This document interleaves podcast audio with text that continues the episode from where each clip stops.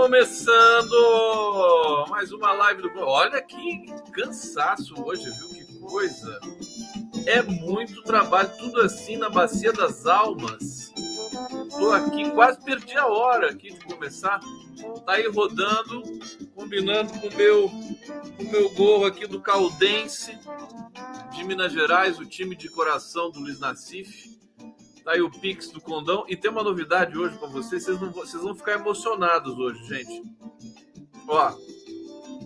Tá sabendo? Ó, começando a live do Conde, ao vivo, TV 247, TVT de São Paulo, GGN, canal do Conde, Opera Mundi, Opera Mundi. Vou participar de uma live amanhã no Opera Mundi, muito bacana. Já vou fazer aqui a propaganda para vocês, junto com o Genuíno e tal. Aqui, jornalistas livres também presentes, prerrogativos. Olha, gente, tem uma notícia. Alguém já sabe qual é a notícia boa que eu vou dar? Hã? Ninguém, ninguém desconfia? Bom, hoje, hoje, assim, claro, eu vou falar.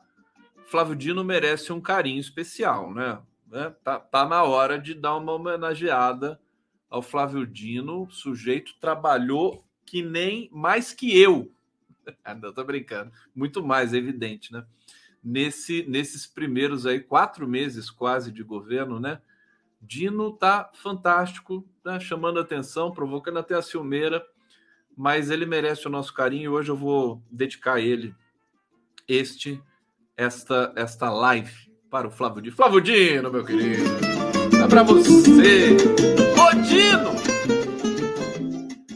É todo equilibrado, talentosíssimo, um cara que é também um grande conhecedor do mundo do direito e está fazendo um grande trabalho, né? É, que eu estou sentindo nas redes aqui, muitas, é, é, em grande medida, eu reverbero aquilo que é, setores da esquerda progressista na internet evocam, enunciam, né? Então, estou sentindo que hoje é o momento de falar isso do Dino. Muita gente fala, ah, o Dino tá demais, o Dino é o melhor, o Dino não sei o quê, tal. Então, hoje a gente homenageia ele e os comentários aqui serão muito bem-vindos no sentido de que vocês também falem do Flávio Dino. Tem gente que não gosta do Dino, né? Tem gente que acha que ele é meio pró-Estados Unidos, uma coisa assim. Não sei se acho que não procede muito bem isso aí, não. Mas estamos num país democrático. Gente, não assustou vocês esse esse esse desenrolar aí do, do caso Gonçalves Dias? Olha, a, a lição que fica é o seguinte: o país está sob ameaça de golpe mais uma vez. Eu acho assim, nós não vamos sair nunca de ameaça de golpe. Veio para ficar, né? Veio para ficar. Eu tô pasmo com a, a, o descaramento, né? Escandaloso de um grupo de mídia como a CNN em manipular. Né? A CNN precisa ser investigada, viu? Vão gritar, falar que isso mexe com liberdade de expressão, mas é, precisa, nós precisamos saber quem vazou esse vídeo, porque até porque o jornalista da CNN que é, a, assinou essa matéria é amicíssimo do Bolsonaro tem uma foto dele quase que dando um beijo na boca do Bolsonaro. Não sei se vocês viram isso, né? Tá circulando por aí é, né, uma, uma, uma relação confirmada, né? Esse jornalista aí da CNN, cujo nome agora também me escapa. Então vamos falar um pouco disso tudo aí. Agora, a boa notícia. A boa notícia é o seguinte, gente, vocês me cobraram durante muito tempo o Conde não monetiza o canal, não monetiza o canal para lá, não monetiza o canal para cá. Eis que o meu canal está monetizado, povo brasileiro. Monetizado. Eu quero ver quem vai fazer o primeiro super chat para o Conde da história. Tá autorizado aqui, ó. Fiquem à vontade. Agora vai ter, vocês vão poder se tornar membro toda essa frescura aí e tal, né? É, e fazer o, o super chat. É, quem vai fazer o primeiro super, super, chat pro condão? Tá lá, a opção tá aí. Espero que todos vocês estejam vendo a opção. É, e eu estou emocionado. É tão bonito isso aí. Eu demorei muito. Tudo a seu tempo, né? Ah lá, já chegou o Superchat. Até uma Guelpa, primeira a fazer o Superchat pro Conde. Tá aí. Eu, eu, eu jamais esquecerei de você, Thelma. Viu? Pode, pode escrever aí. Você será uma referência para todo sempre na minha vida. O primeiro superchat feito no canal do Conte.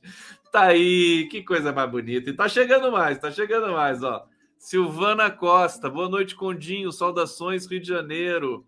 Tem gente que nem, nunca nem, nem percebeu, né? Falou, tá fazendo tá fazendo superchat agora assim, achando que eu sempre tive, né? Hoje que começou, e quero agradecer muito aqui meu querido amigo Júnior Maurício, que fez esse trabalho maravilhoso, complexo para mim, é, de monetizar o canal. Vamos lá!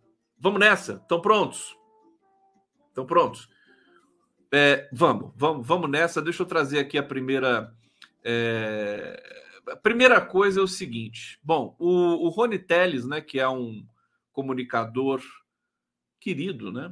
Querido, tem um canal muito bacana e ele escreveu sobre o Flávio Dino hoje no Twitter. Deixa eu ler aqui para vocês. Né? Ele diz o seguinte: Flávio Dino, ex-governador do Maranhão, eleito senador, agora ministro da Justiça do governo Lula III, vai a cada crise confirmando o que eu já havia detectado em 2019, é, é, quando o ouvi pela primeira vez.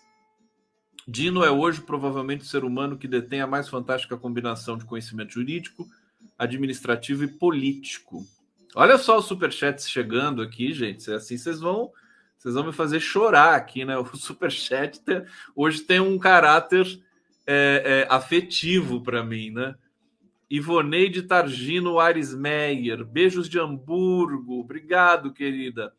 Caça palavras didáticos, super sticker, brigadíssimo. Sônia Murta, tá aqui. Olha só, uma piracema de superchat. Aloysio Guedes, boa noite, Conde. Você é fundamental na comunicação. Obrigado. Elizabeth Viana, olha só, gente, que isso. Josefa Eva, muito legal. E assim, mas olha, o Felipe Pérez está protestando aqui. Pô, Conde, não pode deixar de dar voz aos pobres chat. Claro que não. Sempre fiz questão, sempre adiei a, a monetização do meu, do meu canal. E o meu argumento era o seguinte: é, de não fazer luta de classes no, no, no bate-papo, né? Quer dizer, só aí só vai ler, não vou, não vou fazer isso de ler só o super chat. É claro que não vou fazer isso, né? O pessoal, chão da fábrica, vai estar tá prestigiado aqui no mesmo nível, né? Claro que né, não vou conseguir ler todos. E os superchats acho que eu vou conseguir ler todos, só se vocês fizerem aqui uma piracema né, é, é, extraordinária. Ó, o Pedro Antônio Cândido aqui. Boa noite, Condão, querido amigo. Beijão da Nad meu, abração. 1313 aqui. Pedrinho, obrigado. Aqui, Elia Marques, Conde, você é maravilhoso. Demorou mais de sete anos para monetizar o canal. É isso mesmo. Isso é engraçado, viu, gente? Roseli Silva tá aqui. Luciana Gatti. Ê, Bele, Conde querido, meus parabéns. Que fofos vocês. Aqui, Ângela Salomão, parabéns, obrigado pelo seu trabalho, Conde. Eu que agradeço, tô cada vez mais feliz, hein? Você vê que coisa bonita. O pessoal fala assim: ah, não chamaram você para o governo, não sei o quê. Eu tô, tô mais feliz. Se tivesse chamado, eu estaria, sabe? Eu não estaria feliz, não. Daniela da Rocha Vieira, saudações democráticas da Bahia, Condão. Você é nosso mais, é o nosso mais necessário. Te amo. Que isso? Que isso, Rita Vieira. Parabéns, Conde. Adoro Bom para Todos e live do Conde. Eba, eba. Deixa eu voltar aqui para nossa resenha, tá? Que eu estou trabalhando aqui, vocês sabem, né? Agora é trabalho, né? Não, sempre foi trabalho e amor para mim, né? Porque eu adoro, amo o que eu faço. É, deixa eu ver onde é que eu estava aqui. Estava lendo o Twitter do Rony Teles, né? Então ele diz o seguinte, ó. Ao atuar nas causas de esquerda, é, ah, não, deixa eu terminar isso aqui. O ser humano que detém a mais fantástica combinação de conhecimento jurídico, administrativo e político, com sensibilidade, carisma, paciência, é, e astúcia, ainda vivo e em plena ação. Ao atuar nas causas de esquerda, é, usa seu superpoder para apoiar o progresso humano de modo científico sustentável, em primeiro lugar. Tarará. Enfim, ele faz aqui uma declaração de amor ao Dino. Deixa eu, deixa eu agradecer, então, aqui também o, o Rony Teles por, esse, por essa manifestação. Agora, o que me impressionou muito hoje, tem gente perguntando aqui se eu saí do 247 de novo. Não, gente, não saí. Eu tô descanso, eu tô de férias do, do Giro das 11. Já falei aqui para vocês. Tá lá, queridíssima, competentíssima Daiane Santos, é, segurando a bronca ali do Giro das 11, que não é fácil. Ela já descansou em alguns momentos e agora eu estou descansando, mas só do Giro das 11. Como eu tenho muitas atividades, é, eu tenho que tirar férias assim a conta gotas e de determinados é, trabalhos, tá bom? Então, ninguém saiu de nenhum lugar, tá? Fiquem tranquilos. É, eu, o que eu fiquei impressionado com o Flávio Dino é, a, primeiro, naquela reunião que foi convocada pelo Lula, que foi histórica, a reunião para criar né, esse vínculo de produzir as políticas contra a violência nas escolas, uma, uma reunião histórica é, com governadores, prefeitos, chefes de poderes, é, entidades civis e tudo mais. E o Dino fez um discurso ali, fazendo todo o relatório das ações do Ministério da Justiça durante, é, logo após o, o, a tragédia de Blumenau, é, até aquela data, né?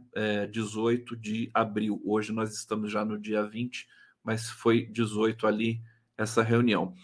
E foi, foi com muita competência que ele mostrou ali, deu todos os dados para a gente. E mais do que isso, é, o Dino demonstrou muita desenvoltura, o domínio de todos os dados. É, é, é no, no, caso do Ministério da Justiça, a gente não vê ambiguidade, né? Como a gente viu algumas vezes no Ministério da Fazenda do Haddad.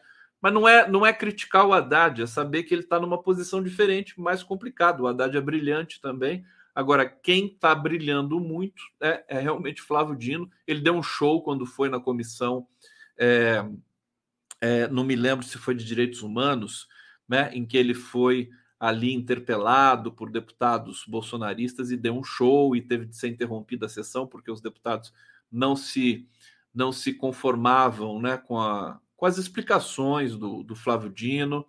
Enfim, muito tranquilo, né? o, o, o ministro Flávio Dino, é, e na condução também das, da, das apurações sobre o 8 de janeiro, né?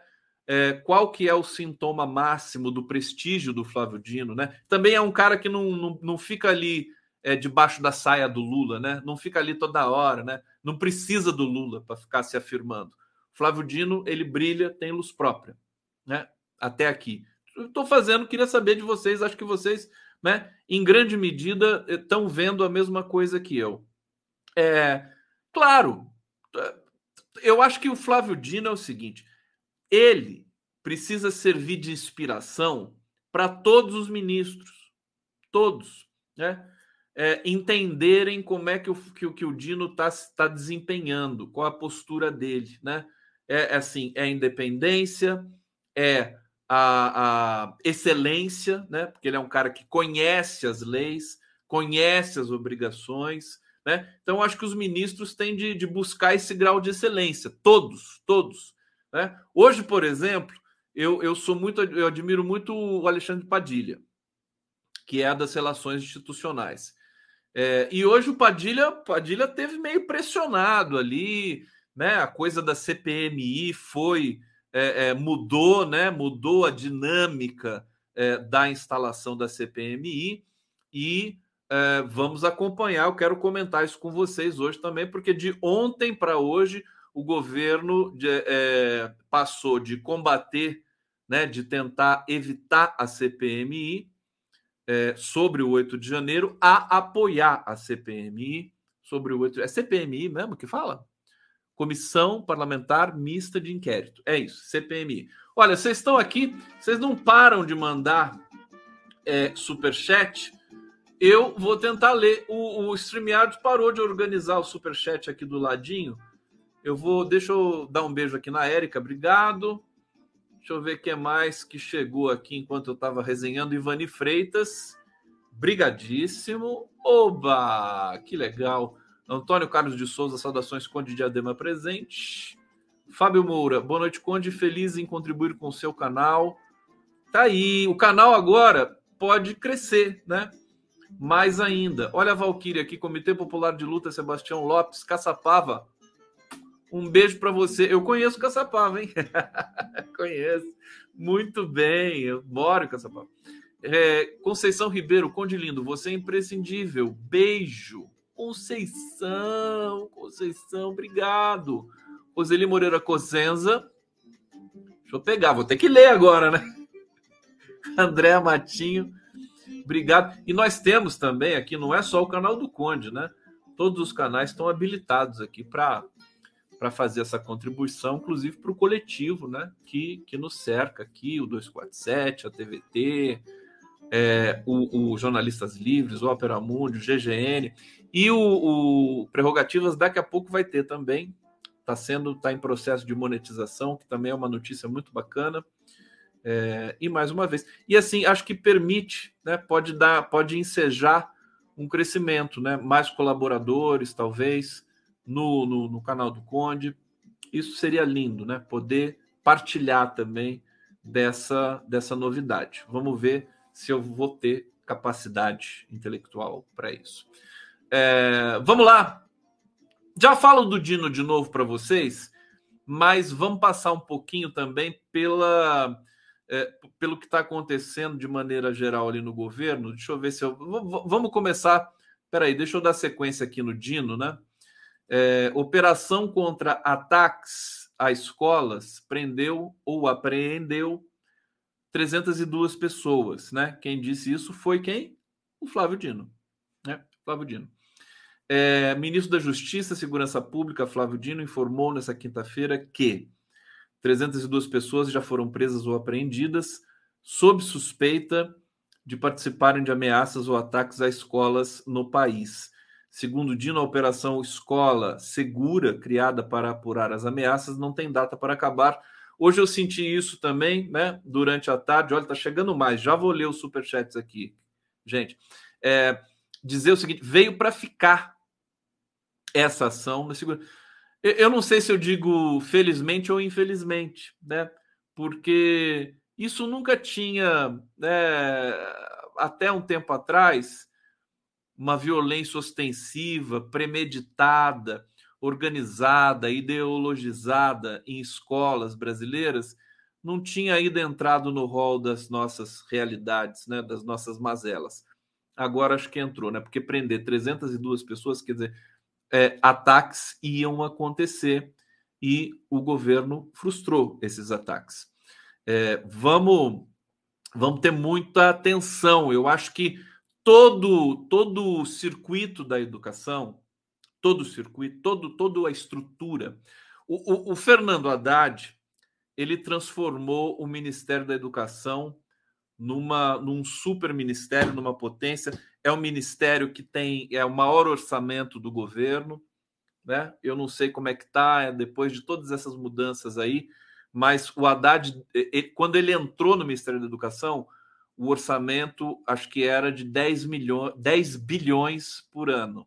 Quando ele saiu, o orçamento passou a 100 bilhões por ano. Dez vezes mais. Né?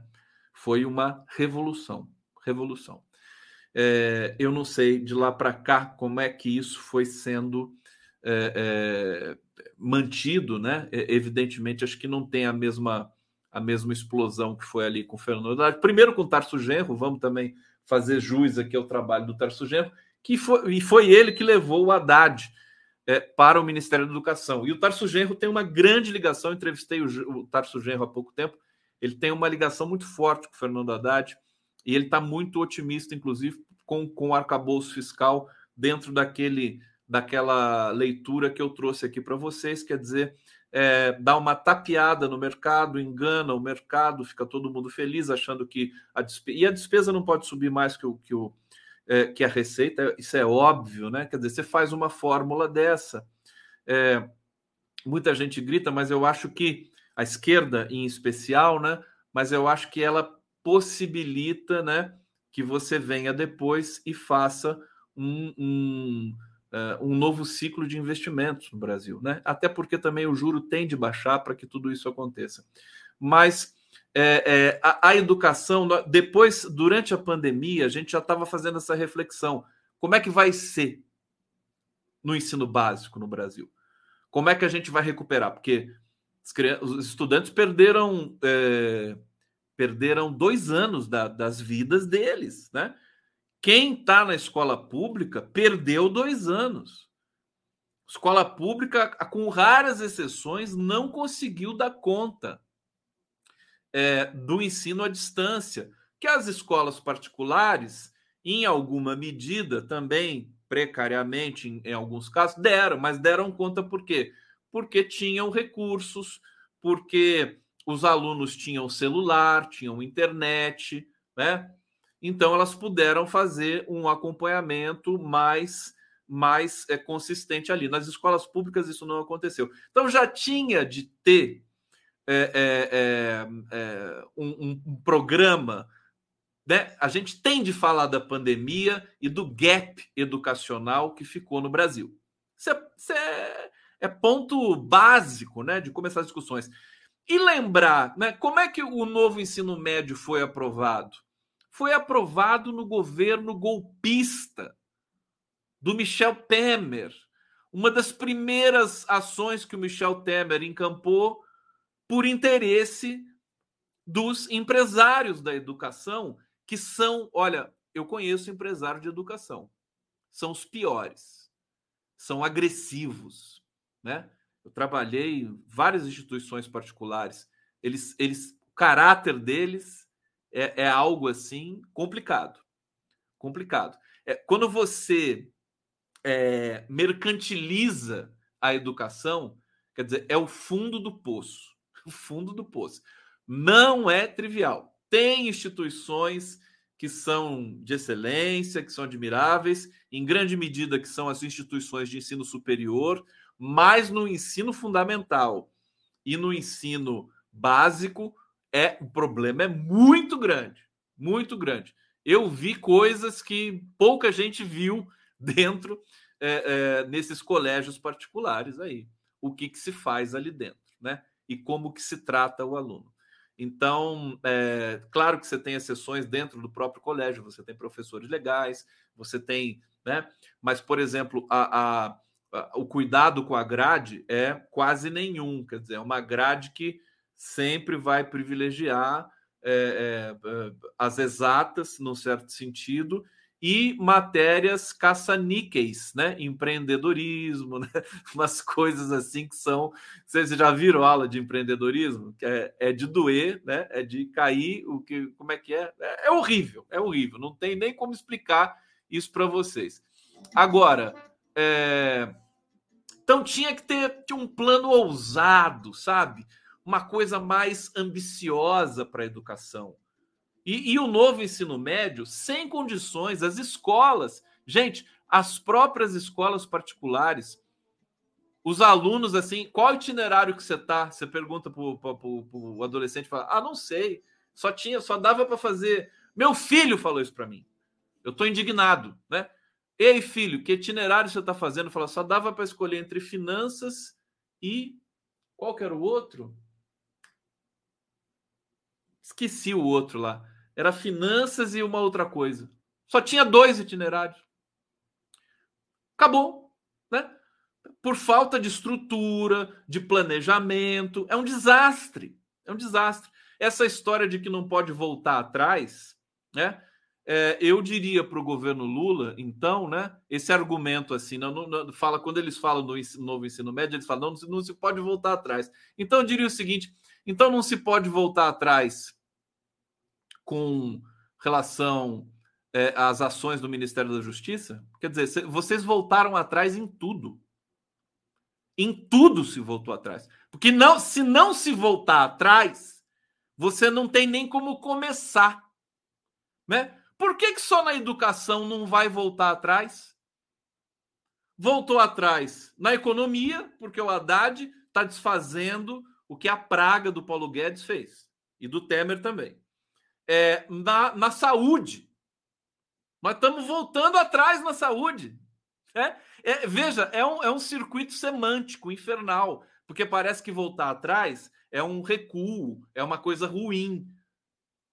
Mas no caso, por exemplo, da saúde, voltar atrás é a coisa mais maravilhosa do mundo. Porque Pazuello, esses ministros do Bolsonaro estavam destruindo, matando todo mundo no país. Então tem que voltar atrás na política de vacina, tem que voltar atrás né, na, na, na questão do SUS, investimento no SUS, tem que voltar atrás. Vocês entendem? Então, por que, que só na educação vem a criatura, não sei de onde dizer, nesse argumento, não, não se pode voltar atrás. Ah, tem a dó, né? Quer dizer, tem que voltar. Tem que voltar, tem que dar esperança, tem que dar um futuro para o jovem brasileiro. Tá, olha o que a gente tem de relato de evasão escolar por conta dessa, dessa coisa destrambelhada, mal aplicada, mal organizada de novo ensino médio. Isso é uma vergonha tá certo? Tem que ter é, é, é, um, um, uma vibração para dizer isso, né? Para o Lula, porque é, o Lula não acho que ele não entendeu ainda do que do que está se tratando, né? Ele, ele vai naquele equilíbrio assim, né? De ouvir as pessoas e fica naquela assim, tem tanto problema, né? Falou, não, não vai voltar atrás. Ele aceitou o argumento, quer dizer, mas não é factível esse argumento. Me desculpem. É, então, sociedade civil vai ter de pressionar. Os estudantes já pressionaram, já conquistaram o adiamento da implementação, mas não é adiamento da implementação. O adiamento da implementação é para cancelar esse, esse, essa tragédia que foi o novo ensino médio. Não funciona. Não tem margem de aplicação. Se tiver professor me assistindo aqui, por favor, se manifeste. Né? Manifeste, vamos fazer. Inclusive, nós temos de fazer abaixo os assinados, temos que fazer uma movimentação tem que dar esperança, porque parte dessa, dessa, dessa desse ódio que eclode também nas fileiras aí do ensino básico fundamental no Brasil é, tem a ver com a falta de perspectiva, com o sucateamento, né? O Lula fez aí recentemente foi anunciado o piso nacional dos professores, Camilo Santana, foi anunciado hoje por Lula também mais 2,45 bilhões de investimentos é, em pesquisa, salvo engano. Nós tivemos reajustes de bolsas que não eram reajustadas há 13 anos ou 7 anos. É, enfim, é um governo que tem consciência é, que, de que a educação é importante para o país. Agora falta cair a ficha com relação ao novo ensino médio. E aí nós, enquanto sociedade, vamos construir um novo formato. O Brasil tem um patrimônio, é criativo. Vamos, vamos rever, né? Eu sei a, a, a, a frustração dos jovens brasileiros de terem uh, um, um ensino médio, só para ficar no ensino médio, né? É, limitador, né? Produzindo mão de obra barata para o mercado financeiro, para o agronegócio, sei lá o que mais. Né? É triste isso. Vamos lá.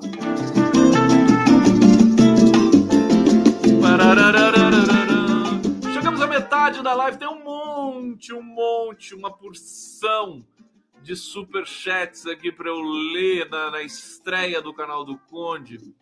Monetizado, flambado, é, todo, todo organizado. Junião. Junião. Gostei do nome de zagueiro, né? Junião. Conde, manda um beijo para minha esposa Larissa, que não perde uma live sua. Saudações desde Campinas, São Paulo. Ô, Larissa, um beijo, para você, querida. O Junião, Junião é bom, hein, Larissa?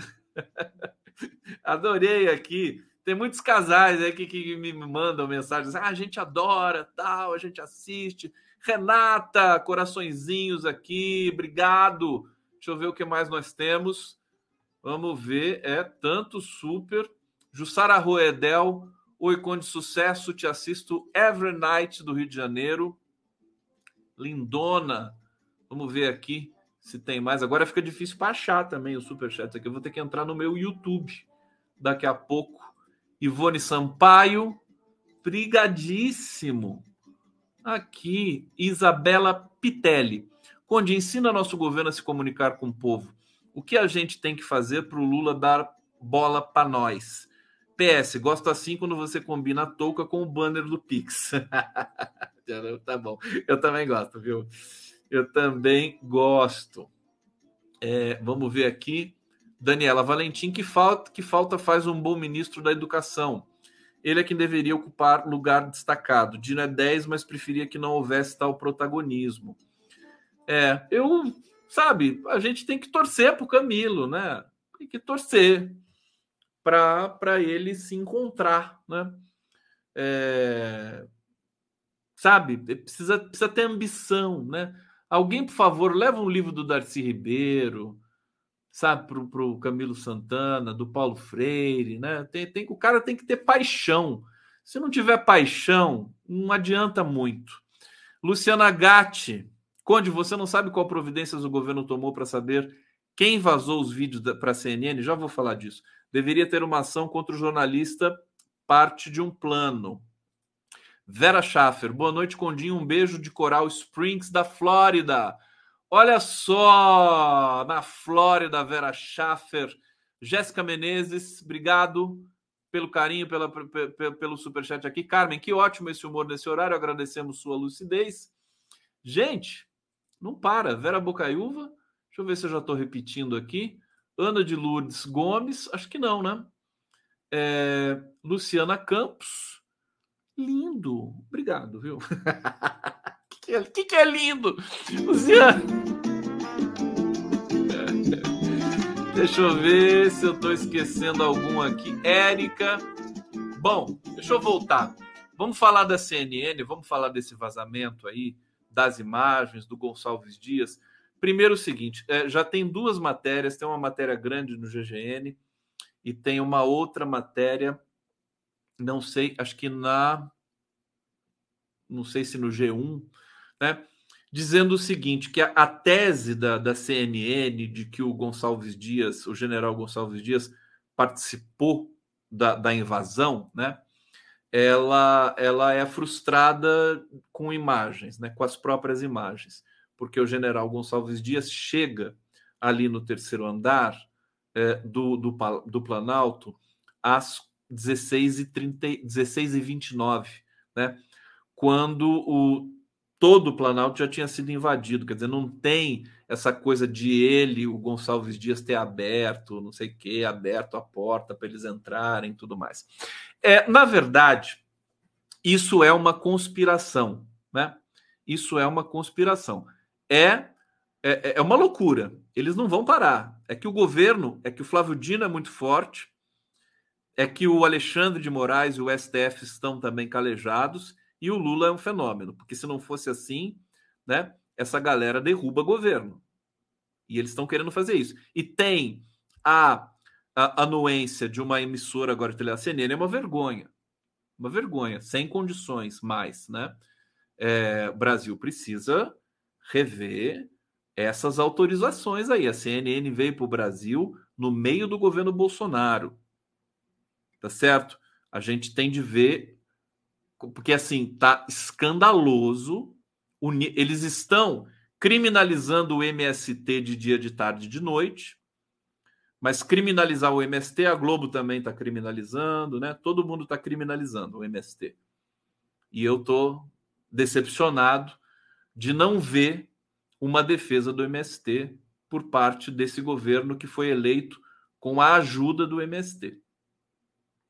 Eu acho que a gente não pode se intimidar, gente. Não pode se intimidar. Essa coisa, isso do esse, esse detalhe do MST é emblemático. Né? O que, que o governo faz? O governo, o governo sabe que o MST é uma, um, um, um movimento mais democrático do país, é o movimento que salvou muita gente da morte certa pela Covid né? O MST doou acho que 6 mil toneladas de alimentos durante a pandemia no Brasil. O MST precisa ganhar uma medalha. O Lula precisa dar uma medalha para o MST, um prêmio, sabe? Não, a gente não pode se intimidar. Se a gente se intimidar, se a gente resolver é, também criminalizar o MST para não contrariar os interesses do agro, né, que estão pairando por aí, a gente vai quebrar a cara e eles vão dar o golpe de novo no Brasil. É preciso ter respeito. Eu estou dizendo isso aqui de peito aberto. Acho que covardia não dá mais. O Lula um dia falou que o STF se acovardou, né? E o STF se acovardou e depois se redimiu, pelo menos em parte, no que diz respeito diretamente ao Lula. Agora é hora de alguém dizer, e eu vou dizer em nome de alguém, né?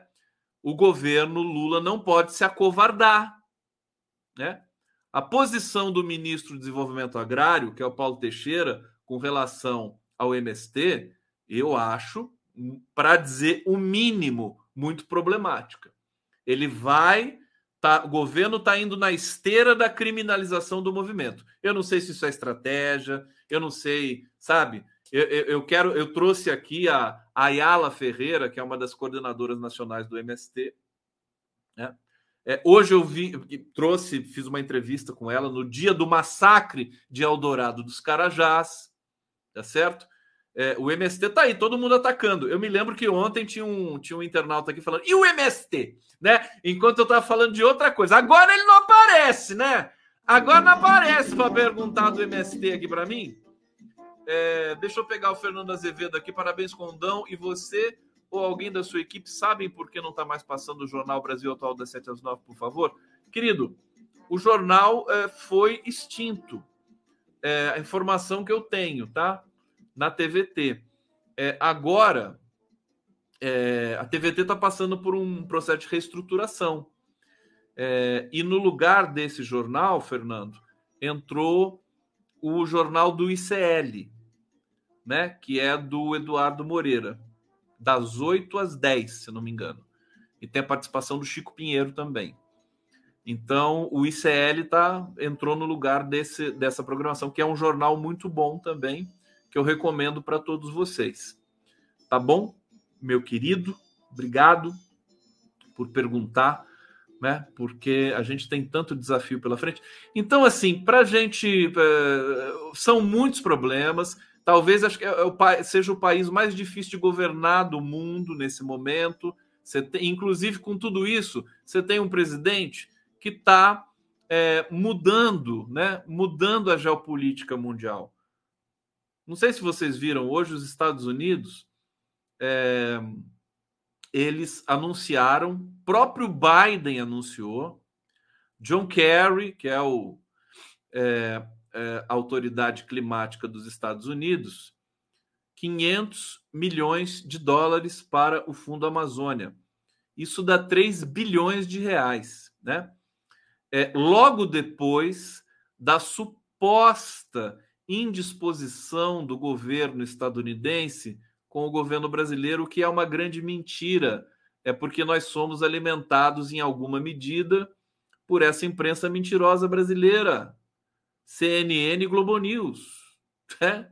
Eu não vou nem citar Jovem Pan, né? Porque não faz parte, né, de, da empresa. Jovem Pan é bandidagem, né? E, e a Band News também, né? Isso é bandidagem. Então eles mentem o tempo todo é, fantasiam, dizem que. Né, como é que você vai contrariar os interesses dos Estados Unidos? Né? É, e, e, e, olha só, olha só o que, que aconteceu. Os Estados Unidos querem agradar o Brasil agora. É o que está estampado nessa, nessa colaboração para o Fundo Amazônia, tá certo? E nos, nas próprias palavras do John Kerry e do Joe Biden. Ah, mas eles não são confiáveis. Sim, não são confiáveis. Mas nós trabalhamos, sobretudo os linguistas, né? Nós trabalhamos com a materialidade, né? O que, o que se diz está dito, né? O Lênio Streck falaria assim para vocês, né? O que se diz Está dito. É a materialidade do texto, é a materialidade da palavra, a materialidade do discurso. Então a gente tem que pegar o que está sendo dito publicamente. Né? E o que está sendo dito publicamente é que os Estados Unidos querem se aproximar do Brasil de novo. Quer ver? Quer ver o, né? Eles não, eles estão frustrados com o fato de o Brasil se aproximar da China. Não é que eles estão querendo sabotar o Brasil. Claro que parte do, né, do governo, desse imperialista e tal, que é, deve querer sabotar, evidente. Mas existe um circuito da geopolítica que opera com outros valores, né? E, é, e esses valores estão dizendo o seguinte nesse momento para a gente: os Estados Unidos perceberam que estão deixando o Brasil para trás, né? Não, não estão dando a, a devida atenção para o Brasil, que é um dos maiores mercados do mundo é, da, das redes sociais, um dos maiores mercados do mundo automotivos, um dos maiores mercados do mundo em todas as áreas, praticamente. É um mercado consumidor fantástico o Brasil. 200 milhões de pessoas, tá certo? É, então, eu acho que os Estados Unidos acordaram para a vida. Quer ver? Tem duas notícias aqui fantásticas é, e contraditórias. Né? É, aqui. É, olha só isso aqui. Falas de Lula sobre Ucrânia e visita de Lavrov encerram lua de mel com Ocidente. Quem falou? É? Quem? Quem? Eles, eles sempre usam. Quem são os informantes dele, deles nos Estados Unidos? Interlocutores. É? Cê nem nomeia, né? Americanos, mas quantos americanos? Quem? Quais americanos? Como é que pode? Isso tudo é jornalismo declaratório de péssima qualidade, né? Eles fazem algumas elucubrações aqui e, e, e, e vão publicando, né? Isso é péssimo. É, e aí, logo do lado dessa notícia, vou ler de novo para vocês. Falas de Lula sobre Ucrânia e visita de Lavrov encerram lua de mel com o Ocidente, tá? Tá aqui, dia 20 de abril de 2023, 13 horas e 18 minutos. Autores Ricardo de la Coleta e Natália Garcia, Jornal Folha de São Paulo. Olha aqui, do lado. Biden tenta se reaproximar de Lula via New York Times. 20 de abril de 2023, às 10h44 da manhã, assinada pelo Nelson de Sá, Jornal Folha de São Paulo. Vamos ler isso aqui? Agora vamos ler, eu preciso botar uma bala. Sai, formiga, tá bebendo a minha água, formiga. Coisa horrorosa.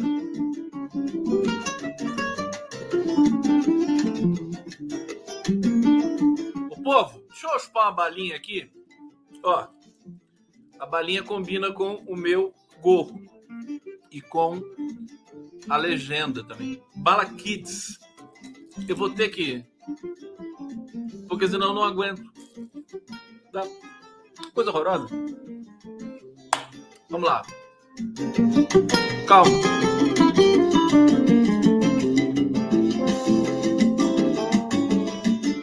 Tudo bem aqui com você? Deixa eu. Ó, aí parece que eu fico inchado, né?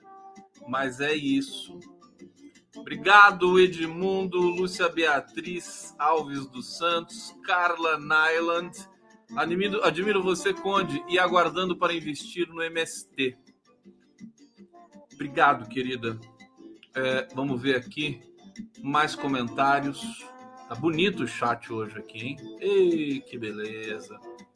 Pedro Parente. Pedro Parente? Será que é o ex-ministro do Fernando Henrique Cardoso? Não, não é um sujeito aqui distinto. Obrigado, querido Pedro Parente. É, bom, vamos falar. Deixa eu ver que eu anotei duas aqui que eu não li. Maria da Graça Gigi tá aqui, obrigado. E Silvana Costa, boa noite, Condinho. Saudações, Rio de Janeiro. Rio de Janeiro. É, vamos eu estava indo falar assim dessas notícias aqui, né? Bom, uma semana depois de visitar Pequim, Lula voltou para o alto do The New York Times na manhã desta quinta, ao lado do líder chinês para análise manchete. Enquanto Xi faz amizade com líderes mundiais, ele endurece sua posição sobre os Estados Unidos. E aí tem a foto do Lula e do Xi na frente, na capa do The New York Times. É impressionante essa matéria, né? Então, ali, vou ler de novo a manchete, né? Enquanto Xi faz amizade com líderes mundiais, ele endurece sua posição sobre os Estados Unidos. Então, o Lula, na verdade, o Brasil se tornou uma noiva Sabe aquela metáfora, que é uma metáfora idiota, machista, que eles falam quando tem eleição, né?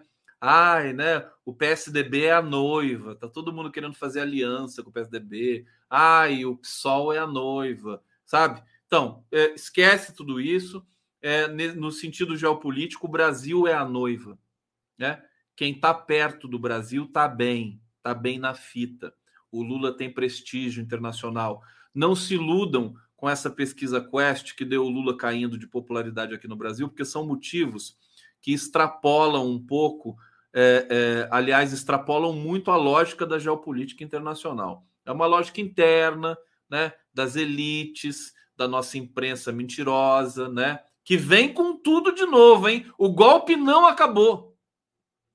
Eu vou dizer para vocês, eu eu eu tô entendendo que o governo Lula vai vencer, tá?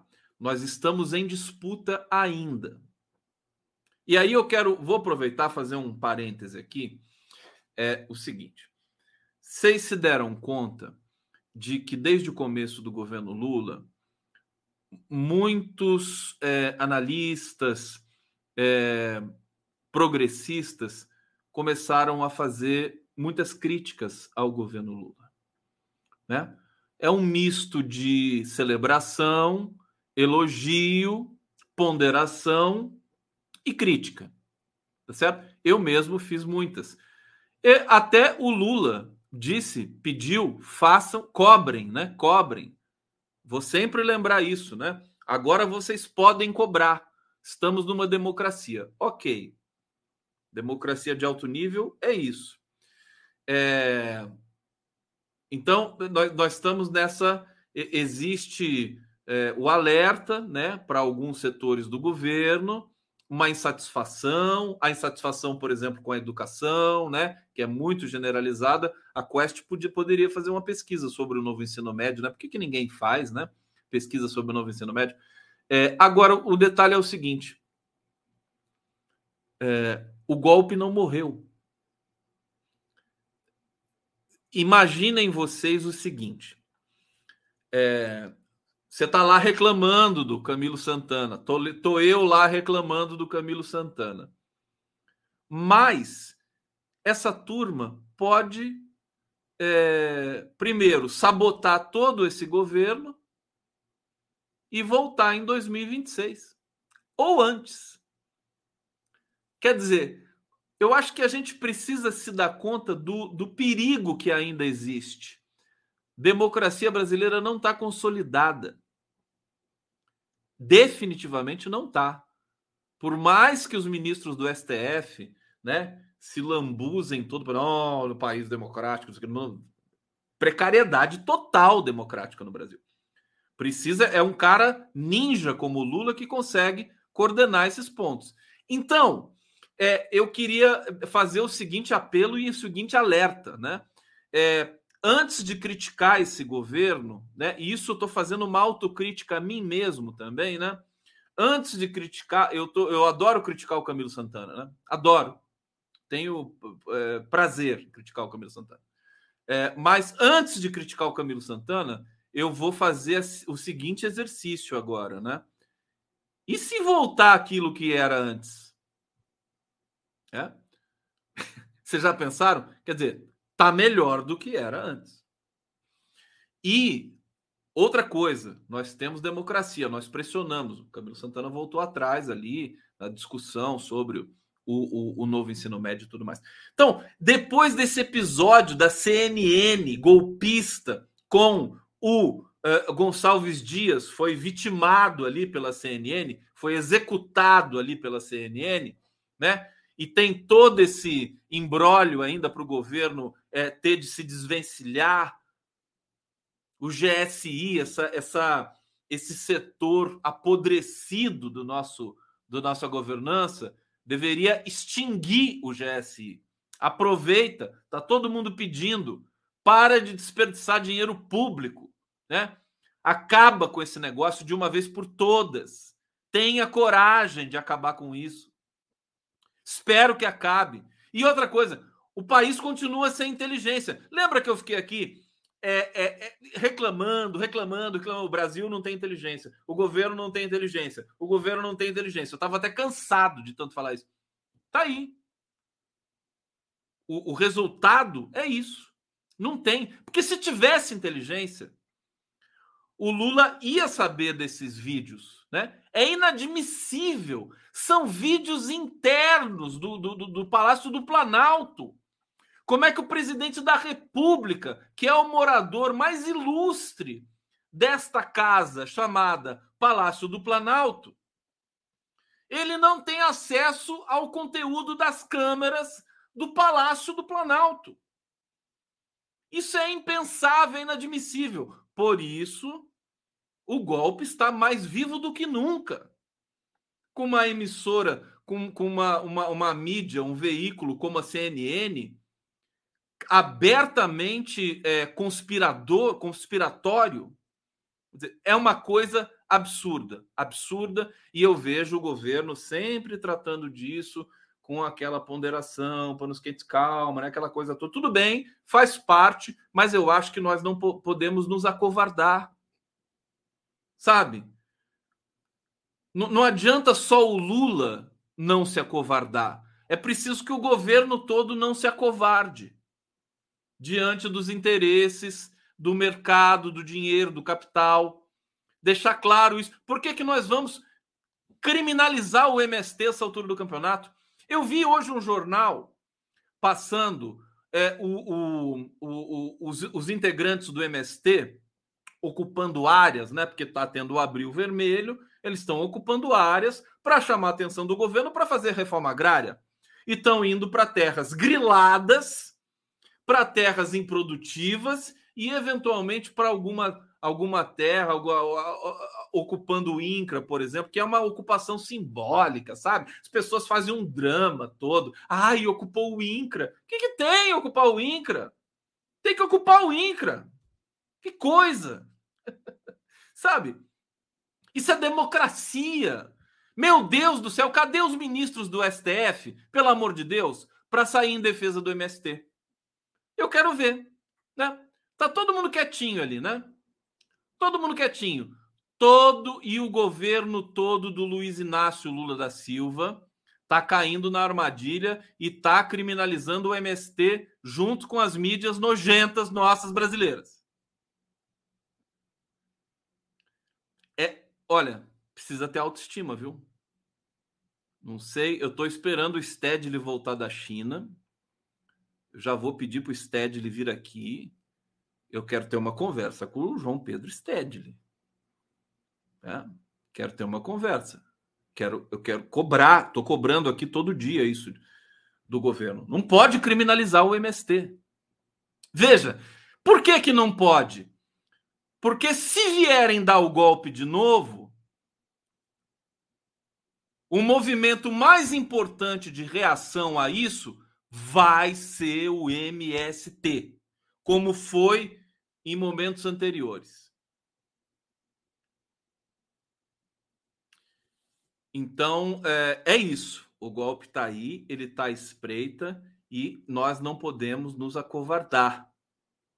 Está chegando aí o acampamento Terra Livre, os povos indígenas em Brasília. Acho que é um momento bom para a gente também renovar os nossos votos de uma integração é, entre é, é, a classe trabalhadora, as classes é, que são sufocadas aqui no Brasil, tá certo? É importante, importante que a gente tenha essa consciência. Bom, eu acho que eu até me perdi aqui, eu estava lendo alguma matéria é, e parei. No momento eu estava falando do Haddad, né?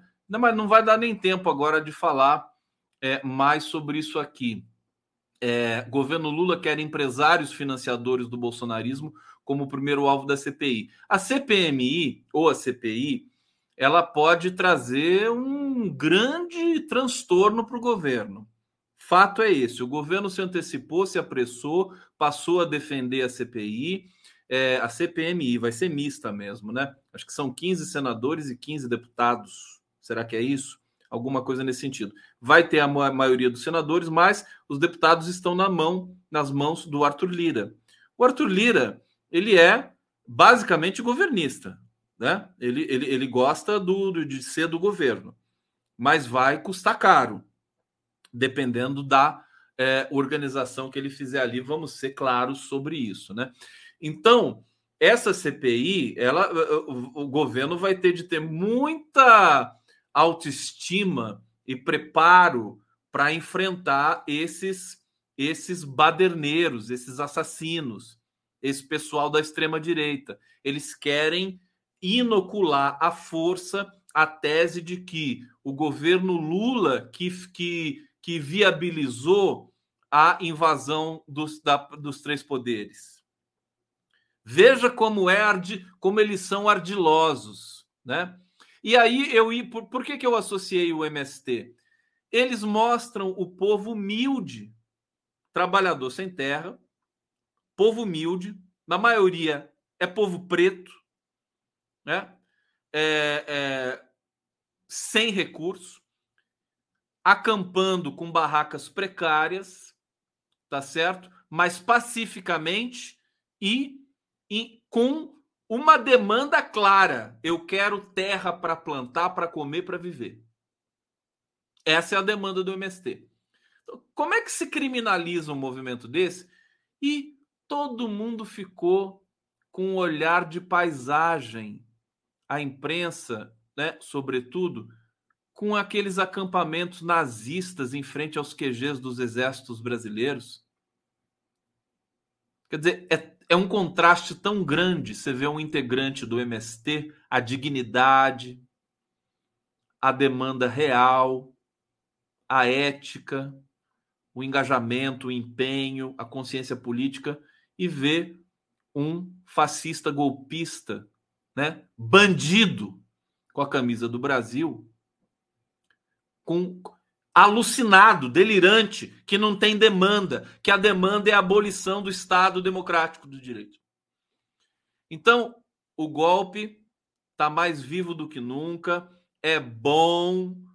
O meu querido Lula, é, é, é, sabe, renovar um pouco as suas desconfianças. O Lula é muito experiente, ele conquistou ele conquista muita coisa, ele tem uma intuição muito forte, é, mas ele precisa se cercar de mais pessoas parecidas com ele, corajosas como ele, que não, não estão apenas flanando na uh, nos deslocamentos de cargos políticos, né?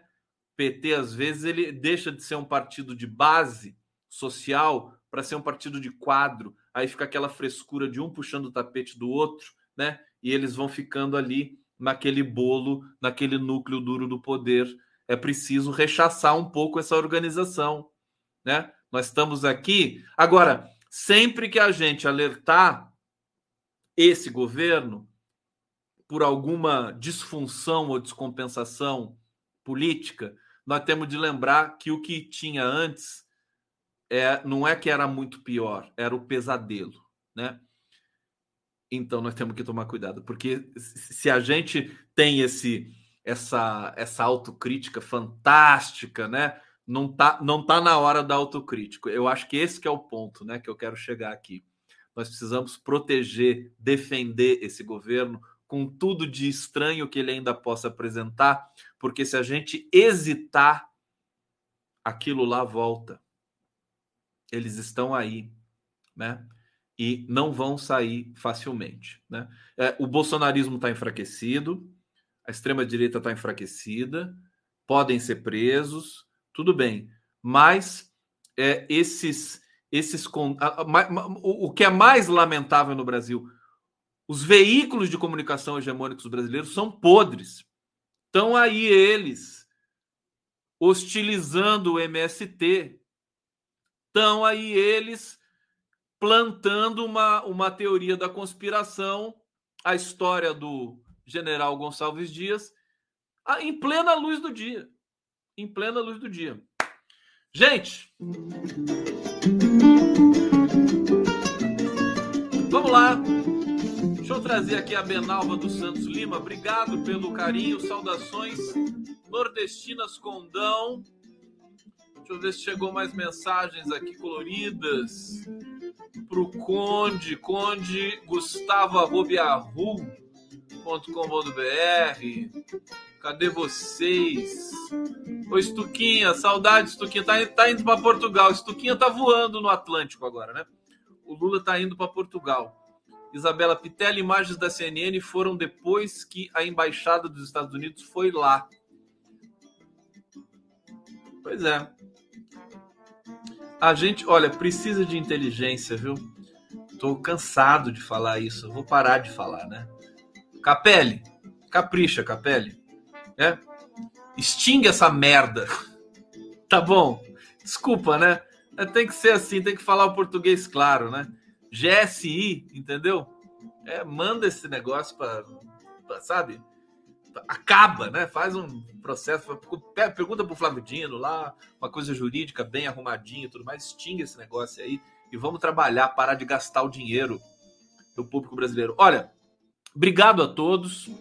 É, essa live emocionante para mim, minha primeira live com o meu canal monetizado. Obrigado pelo carinho, pela companhia, pela parceria, pelas críticas, pelos comentários de vocês aqui. Amanhã estamos de volta. Amanhã é dia 21. Amanhã não, hoje, né? Hoje. Já é dia 21 de abril, feriado. É... Mas estamos juntos. Amanhã tamo... vamos estar tá aqui para fazer esse barulho todo aí. Um beijo para vocês.